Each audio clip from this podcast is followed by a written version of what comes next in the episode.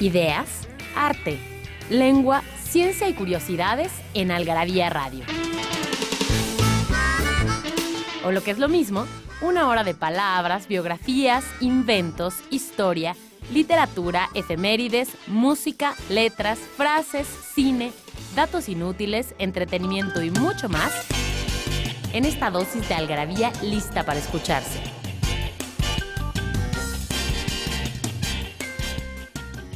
Algarabía Radio. Primero, el principio. Inquipit.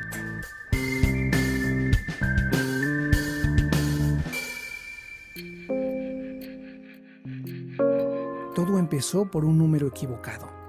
El teléfono sonó tres veces en mitad de la noche y la voz al otro lado le preguntó por alguien que no era él. Mucho más tarde, cuando pudo pensar en las cosas que le sucedieron, llegaría a la conclusión de que nada era real, excepto el azar. Pero eso fue mucho más tarde.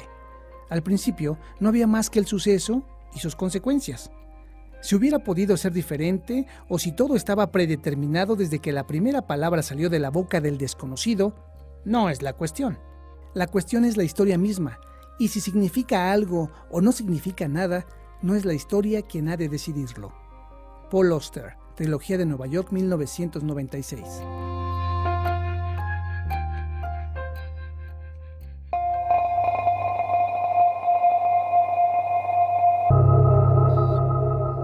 Hola, ¿cómo están? Esto es Algarabía Radio y yo soy María del Pilar Montes de Oca, Sicilia. Me da muchísimo gusto saludar a todos los que nos están oyendo en cualquier momento y en cualquier ocasión, porque para esto es Algarabía Radio, para que lo oigan en su coche, en su recámara, en el baño, en el coche, en el metro, en el momento que quieran y como quieran. Y obviamente estoy muy contenta el día de hoy. Como siempre que hago Algarabía Radio, pero en especial hoy porque voy a hablar de mi tema favorito que es el cine. Mi tema favorito después de otro tema, mi segundo tema favorito. Pero mi segundo tema favorito que es el cine y para eso tenemos aquí a Sofía y a Poncho de En Filme. ¿Cómo están? Muy bien, Pilar, muchas gracias por la invitación. Nosotros Gracias, también estamos muy contentos. Es que la gente los reclama, los aclama y los reclama, ¿no? Primero, ¿por qué no están más seguidos los de En Filme? Hay que hacer cosas. Y pues sí, porque la verdad es que el cine siempre es el tema interesante y ustedes la verdad es que tienen muchísima información y muy al día, ¿no? Yo sé de cine, pero creo que me quedo atrás y ustedes tienen todo el cine eh, tal cual. Y escogimos como tema, que va a ser como el hilo conductor de este programa, eh, cómo el cine nos ha cambiado la perspectiva de la vida y de la historia. O sea, cómo el cine de pronto pues nos ha enseñado historia o nos ha enseñado sucesos históricos o nos ha planteado ciertas perspectivas de vida y para eso vamos a hablar de muchas películas, muchas películas que han hecho esto y, y bueno, yo creo que muchos hemos aprendido a través del cine, ¿no? Más que a través de los libros. A mí me gusta mucho esta pregunta porque creo que plantea la esencia del cine. El, cine, el cine es, es una mirada sobre la vida, es una mirada muy particular que se plasma sobre la vida y que al ser mirada, al ser vista, cambia la vida de las personas que la ven. ¿no? O sea, cuando le- lees crónicas de las primeras veces que la gente vio una, una pantalla grande, Sí. y vio el tren de los Lumière, cómo se acercaba y se agachaban porque no sabían qué estaba pasando. Obviamente cambió la historia de la humanidad, cambió la historia de cómo las historias iban a ser contadas a partir de ese momento. Y es, y es la intención real del cine, lo platicábamos la vez pasada que venimos y estábamos de acuerdo en, todos esos puntos contigo. Eh, eh, el daño que le ha hecho de alguna manera a Hollywood, que, que lo que lo que suele hacer, no siempre, pero casi siempre es, es hacer como miradas de fórmula, eh, ya vidas predigeridas, Sí. y la intención verdadera... Disney, ¿no? En especial, ¿no? Disney, di- sí, Disney son Y expertos. Spielberg. Y Spielberg, sí. Exacto. Pero el, el cine, como decía Sofía, son eh, tienen que ser, deberían ser miradas únicas que a cualquier persona, como cuando conoces a alguien, alguien que te importa, termina de alguna u otra forma cambiándote la vida. No necesariamente, No, sí, sí, Este- pero te cambia la vida. ajá, no necesariamente eh, de forma dramática y sustancial, pero en algo te la cambia. O en algo te la cambia, o a veces sí de forma Sí, a dramática y sí. sustancial. Bueno, pues vamos a un corte y volvemos. Este es el tema. Obviamente, no toquen el iPhone ni la. Aquí se queda, no toquen el botón, por favor. Porque no hay mejor adicción que la adicción a las palabras. Palabra filia. Fastidio, hastío. Fastidio proviene de hastío, que a su vez deriva del latín fastidium, asco, repugnancia. Se relaciona con el engorro que supone hacer algo que no interesa en lo más mínimo, que nos disgusta y rechazamos. También refiere al malestar que causa en el estómago una comida que cuesta trabajo digerir o el mal olor de una cosa, según María Moliner, como un abanicar de pavos reales, en el jardín azul de tu extravío, con trémulas angustias musicales, se asoma en tus pupilas el hastío. Agustín Lara, hastío.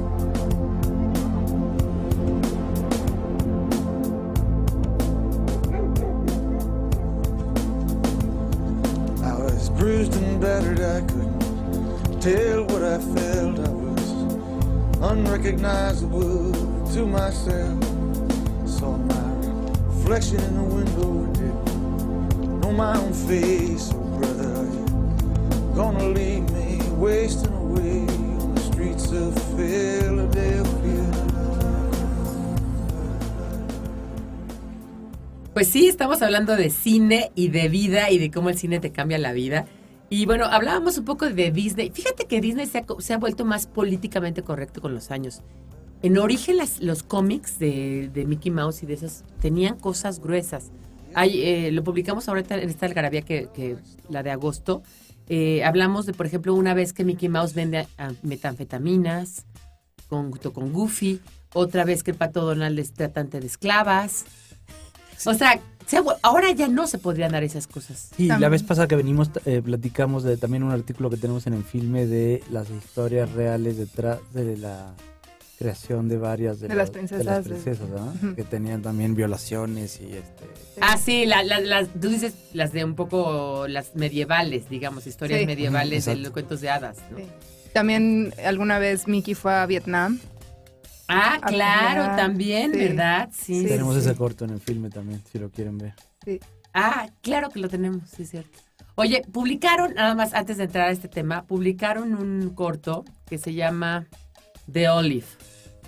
Y es, es una como comedia de enredos, que es un cortito que dura eh, 10 minutos, de uno mata al otro y el otro, de una noche de Navidad.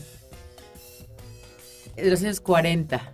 Se llama The Olive. Por favor, véanlo. Todos los que puedan entrar en filme, vean ese corto. ah, The Bloody Olive no Eh, Bloody Olive. Sí, Qué genialidad. Tenemos una sección de cortos y cada semana la actualizamos y la idea es justamente que la gente pueda ver ahí los cortometrajes. Y los cortometrajes es un formato que casi no se ve en pantalla grande, salvo en festivales y demás, pero que sirve muchísimo, a los directores les sirve muchísimo para entrar al mundo del cine, para empezar a hacer cine, para establecer su lenguaje y para la gente es divertidísimo. Hay cortometrajes muy buenos que, que explotan el A cine de una manera encanta distinta. la brevedad, porque dicen Sí. que lo bueno si breve, dos veces bueno. Entonces me encantan los cortos y siempre me los echo. Yo con mi hijo veo cortos. Veo cortos, me siento con él y es muy fácil porque está sentado los 10 minutos que dura y podemos hablar de él y podemos hay una después tensión, platicarlo. hay sí. una tensión. Y es, una, y es una buena forma, y así eh, diseñamos el filme, de que podemos de pronto, cuando va a estrenar la película de un director famoso, poner un corto que no es muy conocido de él, para que la gente tenga también como este conocimiento más profundo de, de los temas que trata ese director y la forma en que Claro. lo ha hecho. ¿no? Claro, Y es, el- claro, es un formato en el que los directores se sienten más libres. claro. ¿no? Porque no es. no- Todos los directores empezaron haciendo cortos. Es una pregunta que yo les quería hacer. No. Sé que, por ejemplo, me queda claro que Tim Burton sí. ¿no? Por ejemplo, Scorsese, Scorsese, ajá. Wes Anderson, Spike Jones, y sí, muchos sí. Muchos sí. Porque es un, es un formato que te permite experimentar, ¿no? Es, eh, también es muy, muy- un formato muy de estudiantes. Muy escolar. Sí. Ajá. Conocer las reglas y, y empezar a romperlas desde ahí. ¿Y por qué en México no ha sido tan, tan... Hay un festival, ¿no? Que se llama En Corto. Pero ¿por qué no ha sido tan, tan usual el, el corto, el cortometraje? Por- O, por- en todo, o en ningún lado. Porque no, en casi ningún lado, porque no hay posible ganancia. eh, o es, Ah, son claro. Y como casi todo en la vida, este, esa es, es- es el punto El fundamental. dinero es ¿no? El dinero. Entonces, importantísimo. los cortos generalmente solo se pueden vender eh, para ciertas distribuciones en televisión en algunos países y demás, pero casi siempre la vida del corto termina siendo festivales y ahora el internet, ¿no? Sí, que eso está Y increíble. entonces no hay forma de recuperar las inversiones. Entonces, este Es más ejemplo- como un ejercicio, un ensayo. un. Por ejemplo, aquí hacen una cosa interesante ahora que creo que está por, iniciar o, o se está llevando a cabo ahora mismo el Tour de Cine Francés que se hace anualmente. Y lo que hacen es que antes de cada película, son puras películas francesas de diferentes géneros, románticas, de terror, este, sexuales, bla, bla, eh, de aventuras. Y lo que hacen es, antes de cada película, un- meten un cortometraje mexicano. y este Como este cortometraje que metió Pixar en Intensamente, ¿no? Pixar tiene un es una productora que tiene un modelo un poco híbrido porque es una productora grande que gana millones y millones de dólares y que explota franquicias, pero también es una productora que nació, es un estudio de animación que nació con un espíritu como muy independiente y queriendo cambiar la manera en la que se veía la animación en el mundo. Entonces, este, empezó con historias muy originales y, y parte de su originalidad la plasmaron en esta idea que empezó desde el principio de poner un cortometraje antes de su largometraje y este cortometraje servía para lanzar o sirve para lanzar nuevos talentos. Entonces muchas veces directores que después van a dirigir largometrajes empiezan con ese Sí. cortometraje de Pixar. Sí, es un Ahora tuvo un mucho éxito este, este de las lab. Está súper lab- cursi. Está súper cursi, sí. I love you. I love you. Ok. Eh, bueno, sí ha habido un tema, y yo quería como tocar ese, ese em, en principio. Sí ha habido un tema que ha sido explotado a fondo por el cine, ha sido la Segunda Guerra Mundial, ¿no? Yo el otro decía, ¿qué hubiera pasado si no hubiera habido Segunda Guerra Mundial? ¿Cuántas películas no se hubieran realizado, no? No, o sea, vemos además siempre la visión de los vencidos un poco, ¿no? O sea, la visión de los vencidos siempre ha sido la visión que yo me cuando yo vi esta película alemana sobre la Segunda Guerra Mundial, eh, no, que ni siquiera todavía empezaba, que es la, la película de Bergman, que la hace en Alemania, que se llama El huevo de la serpiente, ver esa otra parte, ¿no? De esa Alemania totalmente jodida, ¿no? Sin dinero, sin nada, y de repente que llega un prócer y te dice, yo voy a cambiarte la historia, pues era lógico que la gente se fuera con ese prócer, ¿no? ¿No? Sin justificar nada de lo que pasó después, evidentemente, pero lo enti- entiendo que una persona en los años 30 pudiera pertenecer o estar a favor del Partido Nacional Socialista. ¿no? Mm. Pero esa visión no la vemos mucho, no sé.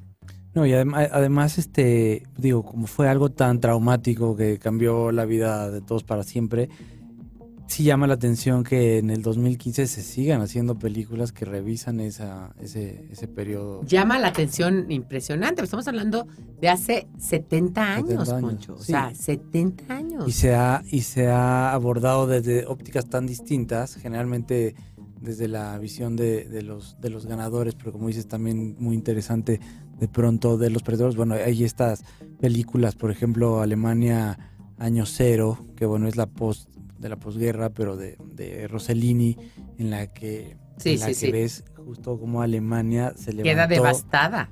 eh, literalmente de las ruinas, ¿no? Y, y bueno, y, pero sigue habiendo directores a los que les interesa por, a veces por alguna cuestión familiar o mm, de raíces o, o por este porque todavía le siguen encontrando ahí a un ángulo. O no será porque también explotado. está muy. el- el- la industria fílmica, sobre todo la de Hollywood, está muy llena de gente que sus antepasados vivieron es- esas cosas. Sí, exacto. Sí. No, o sea, si yo, si nosotros, digamos, si Hollywood hubiera mucha gente de la guerra civil española, ¿no? Como somos nosotros que vivimos en la, la guerra, el refugio de la guerra, y tal, pues igual habría muchísimas películas de la guerra civil española, ¿no? Pero hay más porque pues hay muchos que les toca directamente, ¿no? Vamos a un corte y Poncho va a decir cuál es la pregunta con la que se van a ganar 20 paquetes de Garabia. ¿No sabes dónde ¿No es acierto Algarabia Adicción? Algarabia ¿Sabes dónde es acierto Algarabia Adicción? En Algarabia Shop conviven todas nuestras publicaciones, objetos y mini almanaques. De los creadores de Algarabía y El Chingonario, Algarabía Shop. Palabras para llevar. www.algarabíashop.com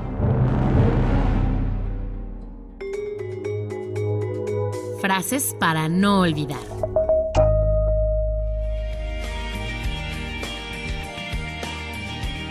frases de portavasos, de poetas y locos. Besos que vienen riendo, luego llorando se van, y en ellos se va la vida que nunca más volverá. Miguel de Unamuno.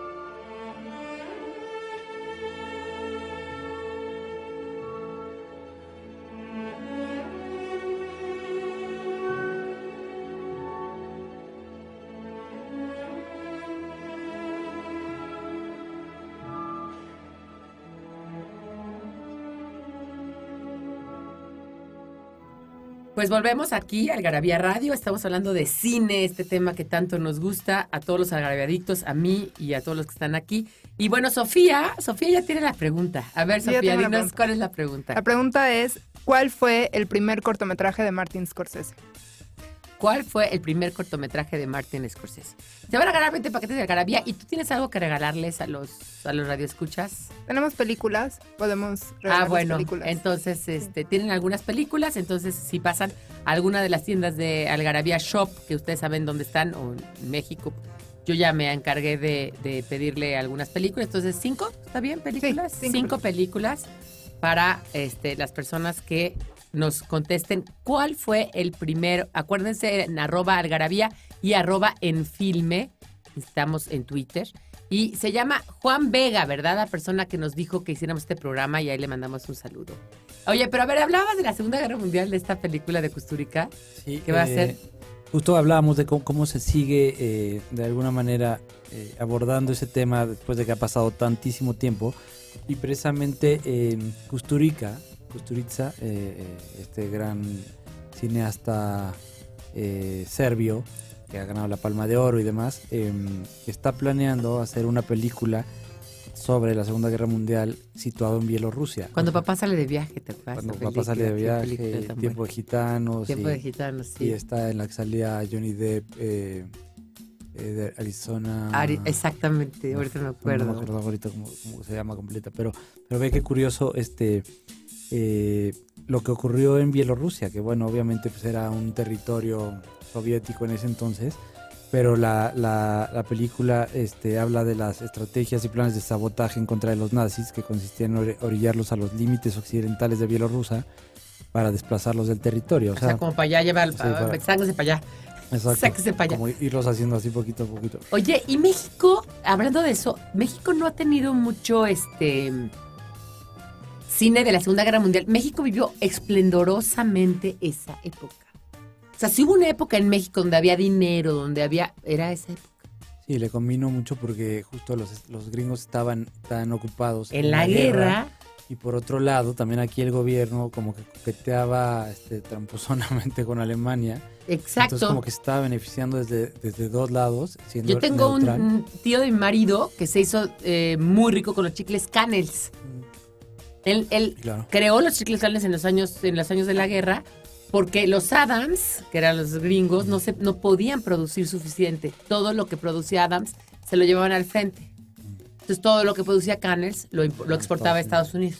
¿no? No, Y por ejemplo, digo, ahora que estamos hablando de cine, eh, es algo que no se conoce tan bien, digo, no es, no- tampoco es algo oculto, pero no, no- no es algo que todo el mundo lo sepa a detalle, que el boom de la época de oro del cine mexicano fue precisamente porque los gringos no podían No producir podían películas y estaban ellos este, produciendo y financiando las películas mexicanas que tenían mucho dinero para poder hacer estas re- reconstrucciones que también es tema de otro, de otro, de otro eh, programa, pero esta visión de un México campirano, medio idea- ide- idealizado, claro, muy Porfiriato. machista. luego también dice el porfiriato. Sí, había la posibilidad de viendo- reconstrucción de épocas porque había dinero para hacerlo. Fíjate, está en una película del 42 que se llama ¿A qué tiempo, señor Don Simón? con Joaquín Pardavé, Mapi Cortés y Arturo de Córdoba. Es buena la película, es un entretenimiento. Es 1942, ubiquen. Y yo decía, fíjate qué chistoso. O sea, el cine mexicano tenía los mismitos recursos en ese entonces que el cine francés o que el cine gringo. Es decir, podían hacer películas similares. Mm. ¿No? Porque si tú ves una película del 42 gringa, pues más o menos. Hoy en día es abismal la diferencia. O sea, no hay ni, ni punto de comparación de una producción norteamericana a una producción mexicana. Sí, claro, porque digo, eh, eh, en parte, insisto, porque en aquel momento el dinero, buena parte del dinero era gringo. Eh, no había, no había industria este, norteamericana porque pues, estaban ocupados en otras cosas. Y por otro lado, pues también eh, la asistencia de la gente al cine, eh, digo, en los últimos años ha cambiado por, por todas estas nuevas tecnologías, y aunque de todos modos sigue creciendo. Pero bueno, era impensable antes en Estados Unidos que se hiciera una película de presupuesto de más de 100 millones de dólares, ¿no? Como ahora sí No. se llegan a hacer. Entonces, aquí, bueno, no solo aquí, en cualquier otro país la, es imposible. La primera, según yo, no estoy segura, pero así de gran, gran, fueron estas que hacía este Ceci B. DeMille y todos estos que copiaban, que copiaban a los italianos, que lo dice Carpentier, en en- tienen que tener, leer el último eh, texto de Algarabía de Cuba. Hay un texto de Carpentier sobre cómo llega el cine a Cuba. Mm. Y dice que las primeras grandes producciones así épicas eran italianas y las copian ellos con Ben y cosas así, Cobadis, ¿no? Y lo que el tiempo se lleva. Entonces ya empiezan a meterle dinero al cine ya a otro nivel, ¿no? Sí, quien lo supo rematar, pero y cambió la industria para siempre fue Steven Spielberg con Jaws, Sí, porque fue cuando, con Tiburón, porque fue la película que inventó el blockbuster. Este- se creó esta noción de lo que la gente quiere ver, lo que la gente está esperando. Y a partir de ahí se empezaron a hacer franquicias y se empezó a fraguar esta relación de, de amor perverso entre el cine y el marketing. Pues yo no me acuerdo cuántos años tenía yo cuando Tiburón, pero no sé de qué año es. Yo tenía como siete años, creo. Me acuerdo perfecto que había chocolates, Sofía. Tú no te puedes acordar de eso. chocolates. Un chocolate de Joss. ¿No te acuerdas tú de eso, Poncho? No. Chocolate. Tiburón. Decían tiburón los chocolates. Y eran, eran café el, el chocolate y, el chocolate blanco eran las como los, los piquitos, que eran como las, ¿no? Los dientes del tiburón. Si fuera el primer blog. Y luego Star Wars sería la segunda que, ¿no? Catapulta toda esta estas cosas así que ya son impactantes, ¿no? Sí, pero era un tiempo en Hollywood en el que todavía había espacio para la experimentación, donde todavía podías jugarte millones de dólares a favor de un loco que te estaba estaba creando mundos que no sabías bien cómo iban a resultar. Ahora lo que se hace es asegurar el negocio. Y, por ejemplo, ¿cuántas películas de Star Wars? Bueno, ya se hicieron tres, ahora vienen otras tres. Este, Minions, por ejemplo, que es el ejemplo que tenemos ahorita, es la, la franquicia más exitosa de Universal, en, creo que en toda su historia, y han hecho un negocio, unas negociaciones tremendas con un montón de marcas, que marcan, hasta hay zapatos, de, tacones de Minions. O sea, Y ahora no, no Tacones. hablando de zapatos, no dan paso sin guarache y todo tiene que estar y, y ni así o sea, obviamente ¿cuál Star System? Esto ya se convirtió en una cosa impactante. Sí, ¿no? ahora es brand system más bien. ¿no? Sí, el brand. Oye, pero que justamente lo que estás diciendo es interesante. Yo hice un artículo sobre los American 70s, sobre el cine de los... ¿Te acuerdas? Lo, leí- lo has de haber leído cuando leíste la gravía de cine. la- en, la, en la gravía especial de cine, Mm. ahí viene mi artículo. Donde hablo pues, de todos estos autores, digamos, de alguna manera independientes que crearon un, un cine muy interesante desde Casabets, desde, ¿no? Desde, desde, se, se queda en el cine de la Lucas. nueva ola, Lucas y todos ellos. Pero ellos dicen que termina en la American 70s justamente con Tiburón y con Star Wars. Pero si ves Tiburón, no es una película fácil. O sea, tiene unos diálogos muy cañones y tiene muchas, muchas, o sea, no es una película de acción. La mayor parte del tiempo de la película no pasa, Demasiado. ¿verdad? Hay demasiado diálogo. eh, es más, te cuentan mucho como los problemas que tienen entre el marinero, entre el otro cuate, el otro cuate, y cómo ven cada uno la vida, ¿no? Schneider y el otro y el otro, y cómo la ven y cómo se... O sea, me parece que es una película, como dices tú, de un loco que se, se jugaron un poco. Bueno, igual no les costó tanto dinero. Sí, ¿no? y, es, y es de lo que hablabas, de, de- o sea, de lo que hablas en tu texto. eh, en los 70 se, como que hubo esa, esa ola de permitir que, que nuevos locos revolucionaran un poco la forma en que se estaba haciendo el cine. Y como eran talentosos, digo, te puede gustar Spiel- el cine de Spielberg o no, a mí no mucho, la verdad, casi nada, pero es un hombre talentosísimo, eso no, no lo No le poner en quita, duda, exacto, ¿no? exacto. Y luego, pero por otro lado estaba, claro. Es como a mí este, no me gusta la pintura de Dalí, pero no, no puedo negar que es un Claro, genio, ¿no? Exacto. Sí. Y, y- y había genios como Casabets o, o Coppola o Lucas o, o Scorsese. O sea, fue un momento de efervescencia que hizo que por un lado hubiera muchísima creatividad y por otro que se abriera un poco la perspectiva de, de la industria que siempre está encerrada de Hollywood para, para permitir nuevos talentos y explorar nuevas formas de hacer cine y nuevos temas. Pero después O sea, se Perros cerró de esa- paja, Tarde de perros, Alice doesn't live here anymore, Anymore, que es- o sea, esas películas que pues no las ves tanto ahora en un, en un mainstream de Hollywood. Sí las ves, pero en un independiente, ¿no? En Sí, ahora lo que hace Hollywood es, de alguna manera, se agarra a algunos nombres semi-independientes, a, a autores interesantes como está Paul Thomas Anderson o los mexicanos. Y los agarra así. Y, y los deja trabajar como, como en sus fronteras y entonces ahí está la Como en un corralito. A ver, Exacto. tú haz tus cosas, pero a mí déjame lana, ¿no? Exacto. Oigan, pues vamos a un corte y ahorita volvemos. Estamos aquí platicando con Enfilme. Síganlos, arroba Enfilme en Twitter. Y obviamente, si siguen, los siguen en Twitter, van a empezar a ver sus posts y cómo, cómo van sus tweets y cómo van eh, llevándolos de la mano por el mundo del cine. En Algarabía Radio queremos saber lo que piensas. Encuéntranos en Twitter como arroba algarabía y en Facebook e Instagram como revista algarabía.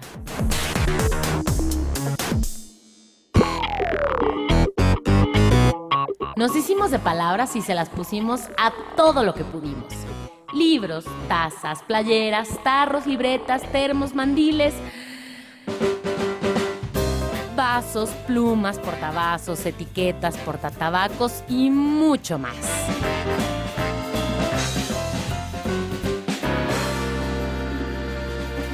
Objetos irresistibles en algarabíashop.com.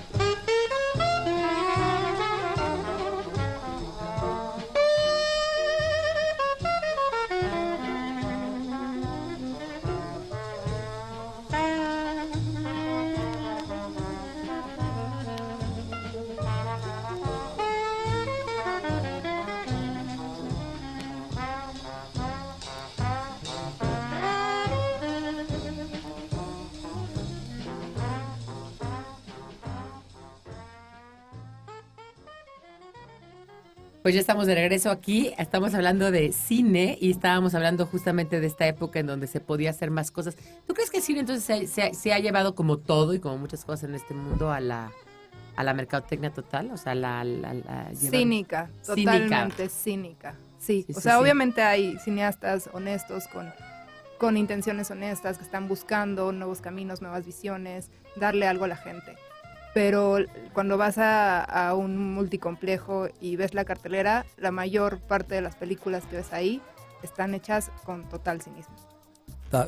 Solo para vender, no solo obviamente boletos, que pues, de eso se trata en última instancia el cine, sino ya acuerdos con marcas para, para meterte Sí, la sí, sí. publicidad hasta por la para oreja. meter- sí, justamente con el doble o triple sentido que pueda tener eso, metértela hasta donde puedas. Y, y este y, y sí es triste porque si ves ahora cómo intentan hacer los proyectos Hollywood es refritear de insisto fórmulas que ya funcionaron o películas que funcionaron o si les funciona una película más o menos nueva le exprimen hasta el último El otro día, el otro día justamente le decía yo a Manolo Mijo, ¿no? Que es cinéfilo. Le decía, Manolo, es que de verdad, antes no había una, dos, tres, cuatro. O sea, era rara la Antes película. era novedad, sí, era noticia. Ahora va a haber una segunda parte. Ahora ya la película está hecha para tener 40 partes. Bueno, nosotros acabamos de sacar una nota de que ya hasta remake de La Dolce Vita va a haber. No. Imagínate. Sí, que- No, que blasfemia, varios- oh, va- blasfemia. Hubo varios suicidios en, entre los seguidores del film. ya. Perdimos varios seguidores por, por, por causa de sus suicidios. Pero. ¿Cómo? ¿Cómo Sí, que? pues ¿Pero es que quién no la va a respeta hacer? nada. La vendió la nieta, ¿no? De Fellini. Vendió Hollywood? los derechos, no, a una, bueno, a, a una productora italiana. Y pero por ejemplo ahora en Estados Unidos van a hacer el remake también de eh, El secreto de sus ojos, la película argentina. Ay, sí, ya, mala, ya, qué ansia. Ima- y- pero imagínate cómo la van a hacer, o sea, O sea, no tienen ni idea. parece que se le secó el cerebro, quizá de tantas drogas que se meten. Yo Y lo que sí parece es que justamente... en- Como en- telenovela. sí. Que vuelven a hacer las telenovelas que ya hicieron. O sea, imagínate refritear lo malo. O sea, ya. O sea, te salió pésimo el huevo. O sea, te- se te coció de más y lo vuelves a repetir. Dices, no manches. De la telenovela le repiten igual. Y, y- y lo hacen, como dice Sofía, con mucho cinismo. Yo- hemos estado platicando en estos días precisamente de eso, de, de- de- los, este, las sagas y, y cómo hacen las nuevas películas. Y parece que, en serio, en, en- en reuniones en las que están totalmente intoxicados de alcohol y de coca, como lo que sí tienen son muy buenos escritores con mucho oficio. Eso sí. Y les Entonces, pagan y tienen Exacto, dinero. Tienen dinero y, este, y toda la infraestructura. Dicen, a ver, pues vamos a hacer esto. eh, eh, eh, A ver, ¿Pero ¿qué, es gusta? esto? Sí, y, sí, sí. junta esto y esto y pégalo y dáselo a este güey que es muy bueno para escribir. Y, y- y sacan algo que, que les va a dar. Pero además, a ver, no somos tontos los espectadores. Cuando uno lee un bestseller, cuando uno ve una serie, cuando uno ve una película de Hollywood, se da cuenta que hay una forma. Claro. ¿no? Por- claro. O sea, vamos, no necesitas tener de- do- más de dos dedos de frente para darte cuenta que ahí te están metiendo un gag, te están metiendo un suspenso, que... Otra cosa que me molesta muchísimo son los trailers de ahora, ¿no? Los, los trailers de antes, había un locutor que te decía, y la película es la película más... ah, Como que un poco ponderaba la película, pero no sabías de qué iba a tratar.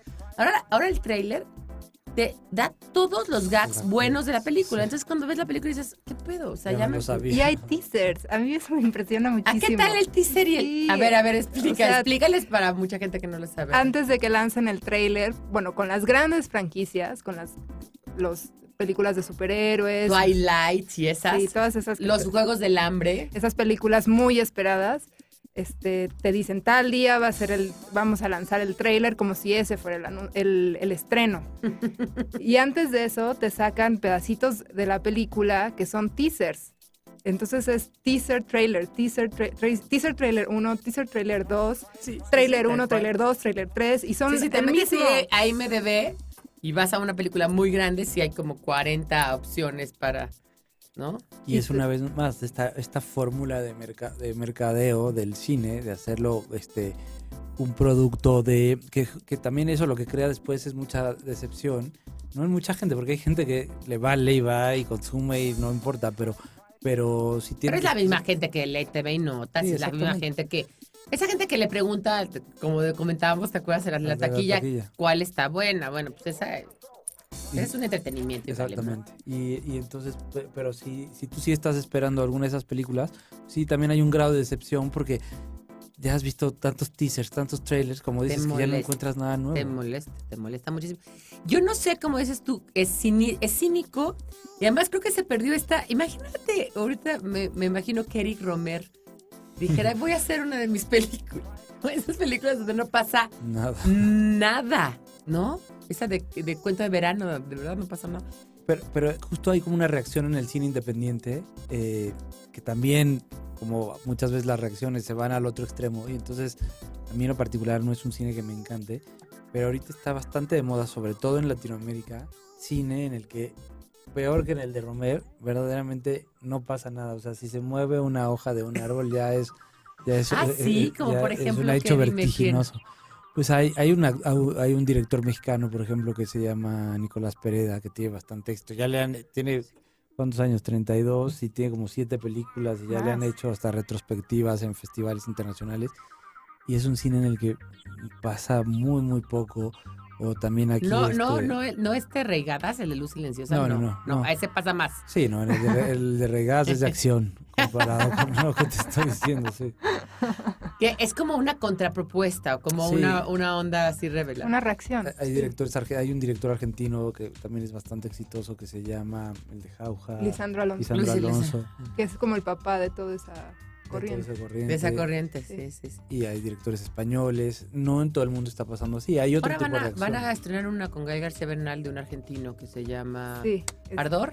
Sí. Ar- Ajá. sí, The Ardor. Sí, Sí, Ardor. no, no lo he visto. Entonces, Oye, pero fíjate cómo pierden toda noción de lo que es el cine. Pero el cine es como la literatura, como cualquier arte, es contar una buena historia, ¿no? No, no como cualquier arte, pero en el caso de la literatura y el cine, es contar una historia.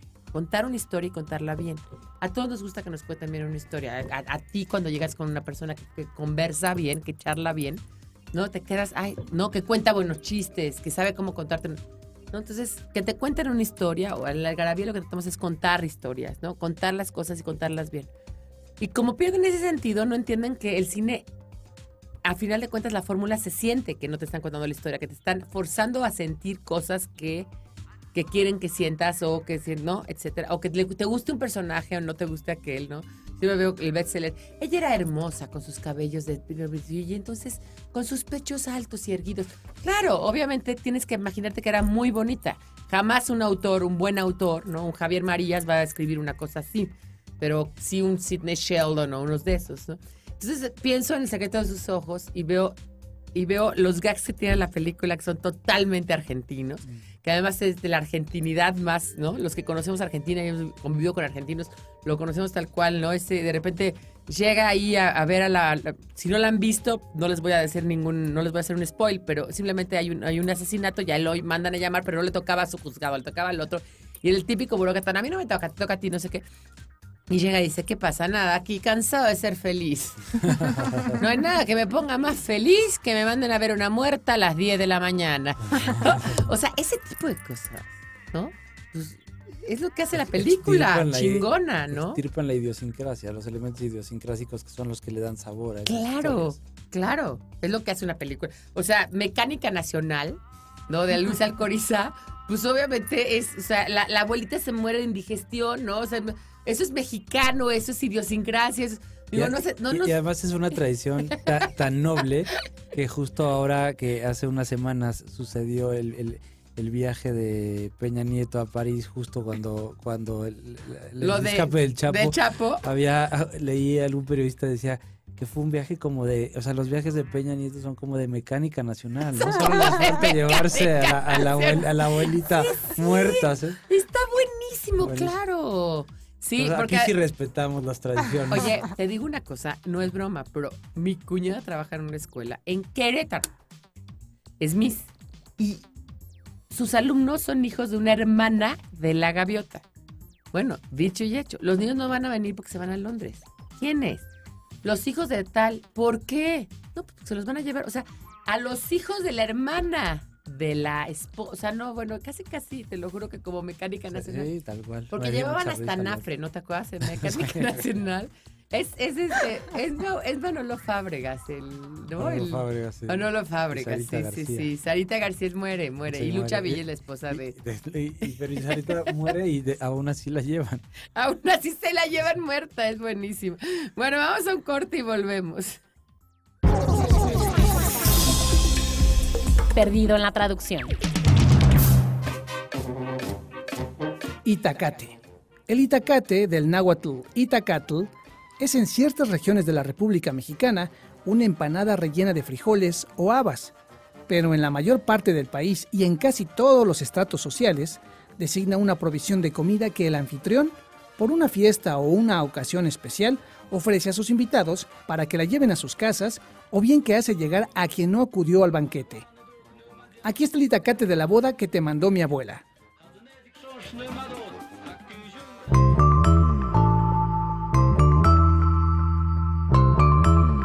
Libros que hablan de lo que todos hablan, pero nadie escribe. Algarabía Libros.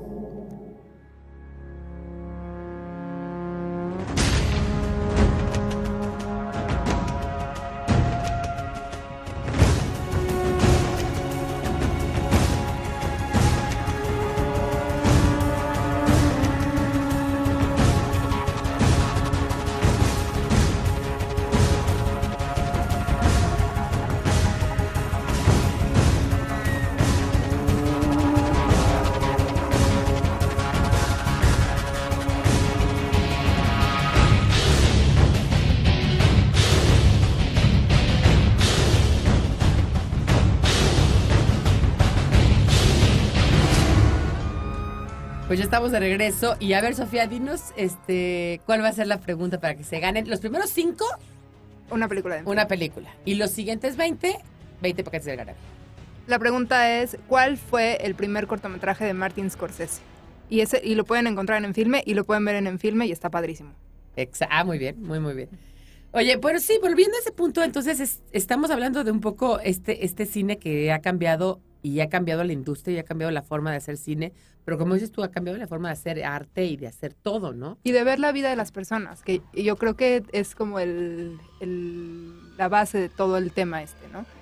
Eh, tú vas al cine y tú, mucha gente cree que va al cine a comer palomitas y a reírse un rato, pero también estás aprendiendo qué te va a gustar, quién te va a gustar, qué vas a desear. Es tu educación sentimental. Es tu El educación cine, es tu- sentimental. exactamente. Y, y los papás llevan a los niños y, y los, los están educando desde niños como consumidores, porque ni siquiera les dicen, no los previenen, no les dicen, oye, a ver, ¿te gusta esto? Porque lo has visto por todos lados, porque te lo están vendiendo. No, y O además... sea, en- no sé, no sé Mickey cómo- Mouse, por ejemplo. ¿no? Mickey Mouse, por ejemplo, los Minions, por ejemplo. No, y Sí. además en un país tan aspiracional como México, tiene mucho éxito el cine de Hollywood. O sea, México es uno de los principales países consumidores de cine de Hollywood.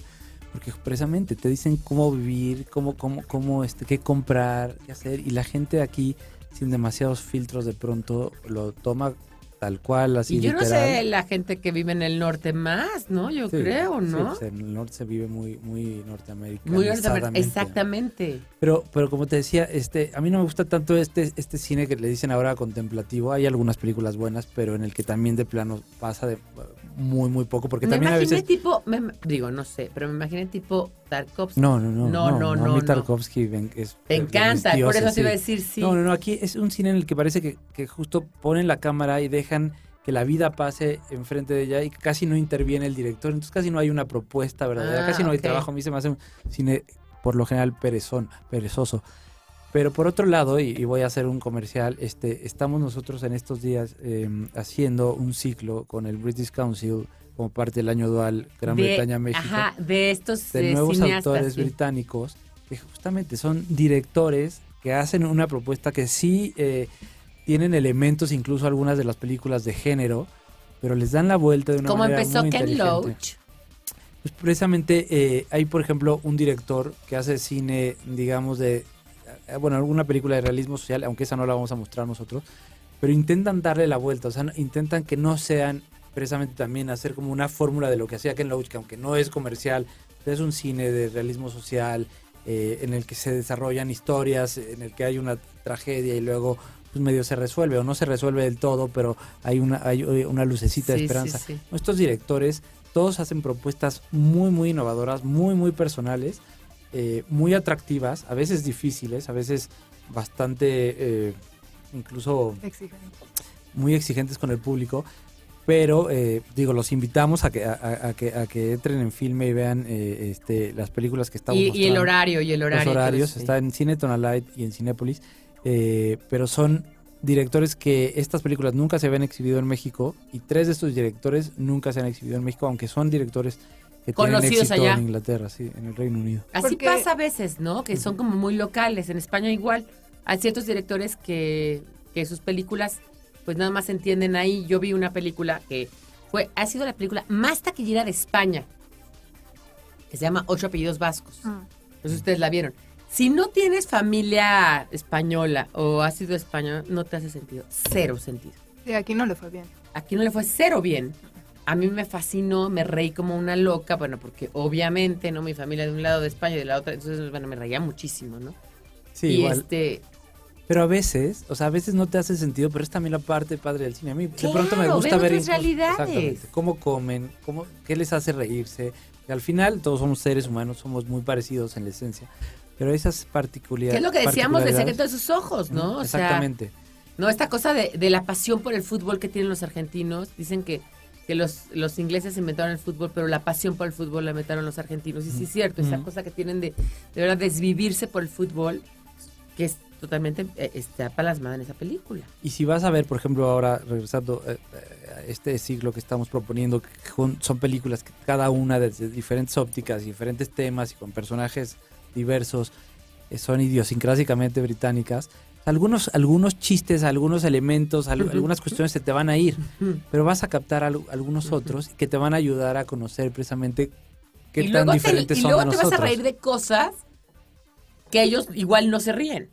Sí, exactamente. Eso pasa mucho. Ajá. Pasa Eh, mucho. Exacto. Hay, hay una película, no me acuerdo cómo se llama, eh, donde están en Minnesota. No es Fargo, porque Fargo sí, abiertamente hay una, hay una burla hacia el clima de Minnesota, pero ah, de- de- donde la chava sale, sale del, del, del aeropuerto y se pone no sé cuántos abrigos y yo me reía, ¿no? Yo decía, ¿quién se pone tantos abrigos? ¿No? Y bueno, cuan- la gente que ha estado en Minnesota me dice, es que si no te pones tantos abrigos no puedes caminar en la Mm. calle en Minnesota. Pero entonces yo me reía y me reía y me reía y decía, qué chistosa. Es una película con René Zellweger, luego me acuerdo cómo se llama. Pero un poco, ¿no? O sea, es, es que te ríes de cosas, o te acuerdas de Almodóvar cuando te ríes de cosas de el gazpacho que le echaron, no sé qué, aquí nadie toma el gazpacho, pero nada más el Ajá. hecho de que le habían echado barbitúricos al gazpacho. hay cosas que te dan risa. ¿no? Claro. Y- No, y como dices, es bien interesante y a veces y pasa más obvio con el cine de autor. En otros países se ríen de cosas que no se ríen en el país local y, Sí. y viceversa. Y no pasa tanto en Hollywood porque una vez más todo está hecho Todo con una hecho fórmula para que sea se universal. Exactamente. En los mismos momentos. En los ¿no? mismos momentos, exacto. En cambio, seguramente en una película mexicana donde, eh, no sé, una película mexicana haya tenido éxito, por ejemplo, tu mamá también, que haya tenido éxito internacional, pues igual se rieron de cosas que para nosotros son muy comunes, claro. ¿no? ¿No? No sé, el tequila, la canción del Buki, cualquier cosa que a nosotros pues no nos da risa. Exacto. ¿no? Que es parte, parte de nuestra idiosincrasia y es parte normal, ¿no? ¿No? Y que me parece como que es es súper interesante.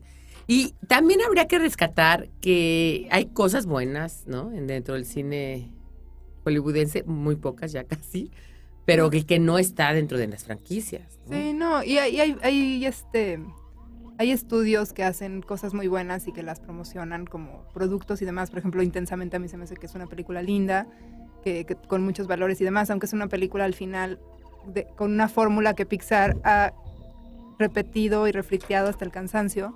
Pero hay maneras de, de llevar a cabo las fórmulas. Yo creo que hay que ver de Sí, son, todo. son- Yo por lo menos Pixar son muy ingeniosos. ¿Sabes qué me pasa? Sí, me, me parece bueno intensamente, pero me parece que todo ese cine es altamente olvidable. O sea, es decir, la ves y te olvidas después. de- O sea, a mí, a mí me parece que, no intensamente, pon tú que esa no. En general, esas películas, como tienen fórmulas, son altamente olvidables. Sí, yo estoy totalmente de acuerdo.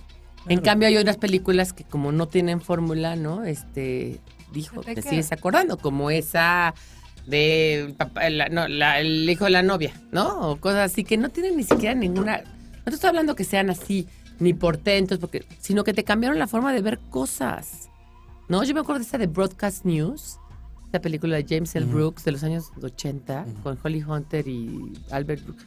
Wow, o sea, me encantó esa película y me cambió mucho mi, mi forma de pensar, ¿no?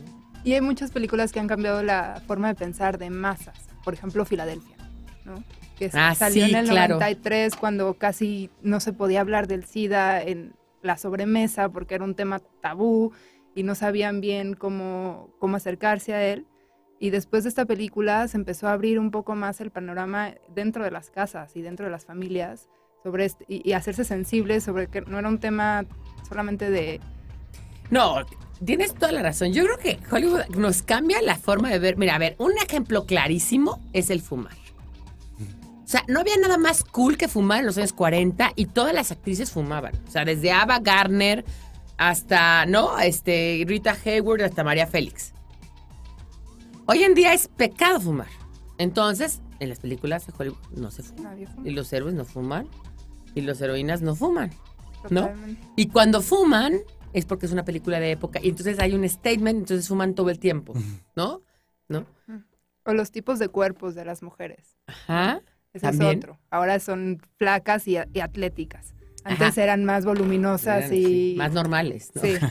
más normales, sí, más normal. No, pero de verdad sí es cierto, ha cambiado y entonces cambia nuestra nuestra Percepción. nuestra percepción.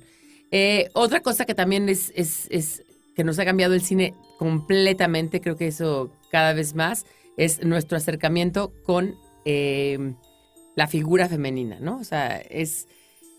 Me acuerdo siempre de Atracción Fatal. ¿No? Atracción Fatal es una película post-SIDA, o sea, post-descubrimiento del SIDA, en 1987. Fíjate. Y entonces ahí era la mala del cuento, ¿no? Es no tengas sexo extramatrimonial porque te va a ir muy mal y la amante o la va a acabar con tu familia y te va a quemar a tu, te va a coser al conejito. Súper ¿no? moralista. Moralista, ¿no? Entonces es un moralismo que nos lleva a pensar que así son las cosas, no sí, sí, razón. Y luego salen otras parecidas, ¿te acuerdas? Propuesta indecorosa que acaba siendo también qué horror. ¿no? Y luego este Disclosure, la de Demi Moore y Michael Douglas también, donde pobre Michael Douglas es seducido por Demi Moore y cae, ay pobrecito, ay sí, pobre, ¿no? Pero, Entonces, pero mí- además la paradoja, que, que es este, digo, obscena, es que quien lo, qui- quienes son tan moralistas es Hollywood, que precisamente también tenemos un artículo en el que John Cusack dice que Hollywood es un prostíbulo lleno de gente loca. O sea, Sí, y de, y de gente que se mete cocaína, heroína y todos contra todos. todos contra todos, exactamente. Y, y- pero, pero hacen este tipo de. eh, de Pues al eh, final es un país protestante. de propuestas morales, sí, porque saben que exacto, que, que, que, que la gente las recibe y porque, porque los gringos son tremendamente Yo creo que- moralistas. al yo no sé, yo cada vez que voy a Estados Unidos, otra vez le comentaba a Mónica, cada vez que voy a Estados Unidos me asombro más de cómo se han, se han hecho ellos un país totalmente aséptico, cómo han, se han cerrado, o sea, su- los gringos viven en un mundo donde piensan que todo es así, no ven para afuera, comen lo mismo, hacen lo. Viven en un comunismo llevado al capital, o sea, a través del capitalismo extremo estamos en un comunismo y todo el país es Disneylandia. O sea, desde que cruzas de Tijuana a San Diego, ya en San Diego ya no hay basura, ya hay algo raro en todo eso, no puede ser, o sea, la gente caga, la gente tira basura, la gente fuma, la gente coge. Y la gente está deprimida en sus gente- casas, engordando, viendo Eso, la televisión. Ese es el problema. No, y comprando por internet. dices, la, gen- la gente coge, justo leía un artículo en estos días de unos, este, unos personajes que creo que en Florida los agarraron cogiendo en la playa y le, y le, le- le- le, mm, eh, a él lo, lo metieron a la cárcel y dos años le dieron una, le dictaron una sentencia de dos años ¿Cómo? y en cambio hay asesinos eh, ¿no? que, que sueltan este Sí. Ah, porque además es el único país donde hay esa cantidad de, esa, esa, esa magnitud de gordos y esa diversidad, que diga, esa cantidad de gente que va y mata en, asesinos seriales. ¿no? en Charleston, en no sé dónde, no sé dónde, no sé dónde. Entonces, sí se ve un, un país muy, o sea, ¿te acuerdas de esta película de la decadencia del Imperio Americano? Creo que es de Atom Egoyan. de Goyan no ¿Será? Es de un canadiense. Ahora te digo de quién. Ah, Y- creo que de, de uno de este. mm, ¿Ya? Ay, ¿cómo ¿Nos vamos? No, va, vamos a un corte y volvemos. Ah, menos mal. De Denise Arcand, creo es. Denise Arcand, exactamente. Vamos a un corte y volvemos. Nostalgia en pequeñas dosis. Algarabía para recordar.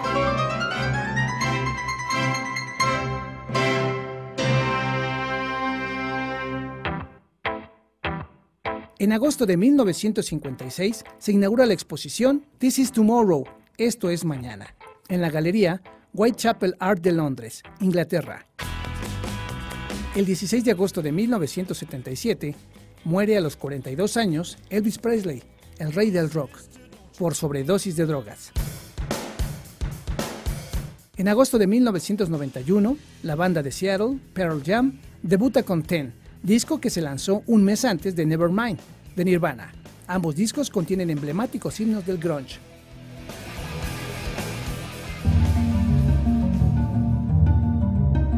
Pues sí, estábamos eh, antes del corte hablando justamente de eso que estabas diciendo tú de, este, Poncho, de, to- pues de todo este cambio, digamos, estructural que tiene que ver con la masificación de todo, ¿no? Porque además, no solamente en el cine, también es la masificación en el turismo, ¿no?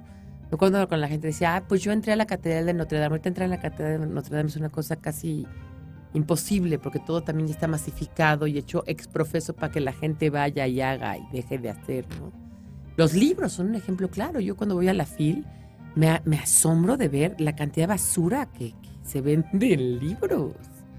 Y la cantidad de libros que venden de esas basuras, o sea, la cantidad de ejemplares que vende esa basura. Es No. curioso porque, y estamos dando como círculo a la conversación, lo interesante tanto de la literatura como del cine y como de la vida son las visiones diferentes, únicas, ¿no? que, que te, que te aportan algo a, a tu comprensión de la vida Y lo que termina últimamente mm, resultando más exitoso son las visiones este, homogeneizadas, eh, de fórmula, Lo de que es bonito, patrones, lo que no es bonito, lo que está bien, lo que está mal, lo que ¿no? te están dictando que debe ser este, lo bueno, lo moderno, lo, lo nice, lo cool. así. Porque es lo más fácil.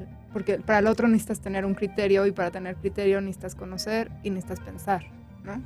¿Sabes qué? Me acordé de, esto que tú me contaste, ustedes, alguno de ustedes dos me contó, creo que tú, Sofía, de esta niña Matilda, la que hizo la vida de Ma- la que hizo la película Matilda, que ahora se dedica a otra cosa, y dijo, es que no hay cosa más horrible que estar en Hollywood y que te meten en ese mundo tan horrible que es actuar, donde tienes que ser, hacer lo que ellos quieren, ¿no?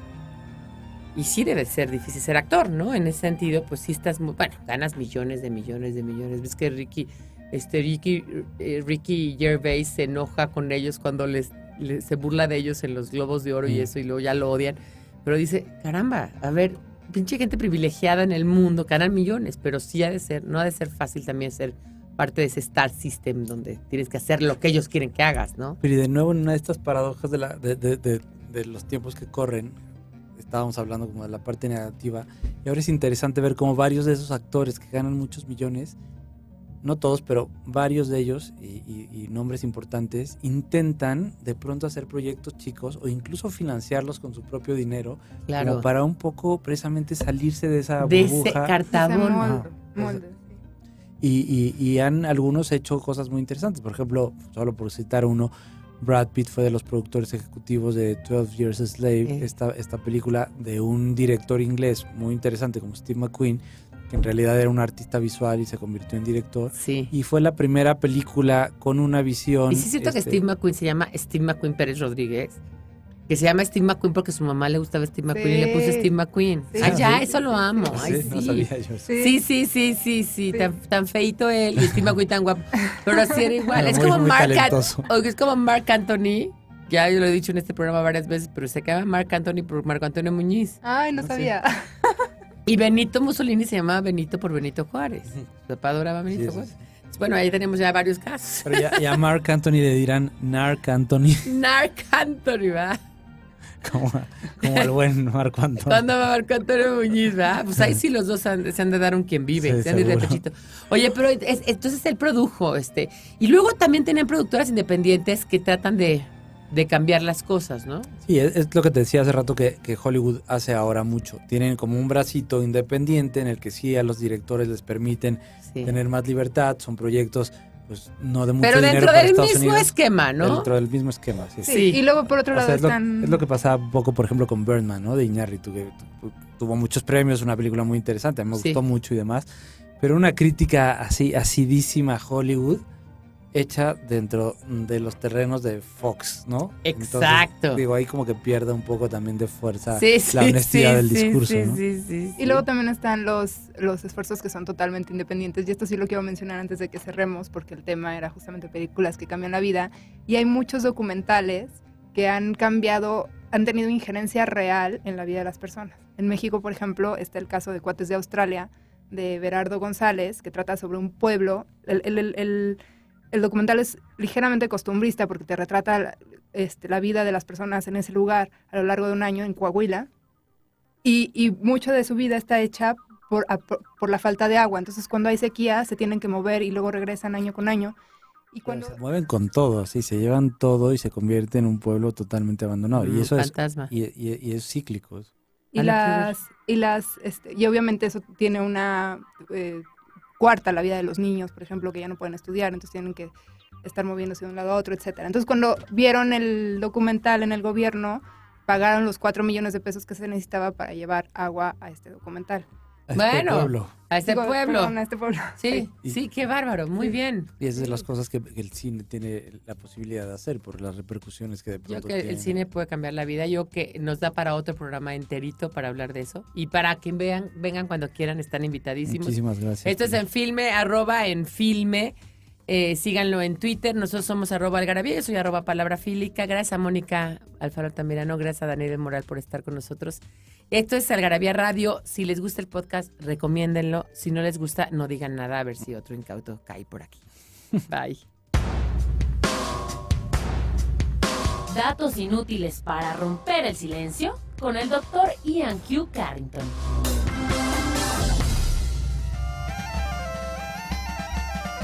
En Europa medieval, el caldo de pollo era considerado un alimento afrodisíaco.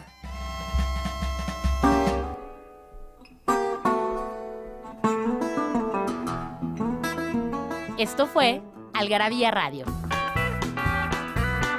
Conocimiento, ingenio y curiosidad en una hora. Porque la cultura no solo está en las bibliotecas, museos y conservatorios. Algarabía Radio.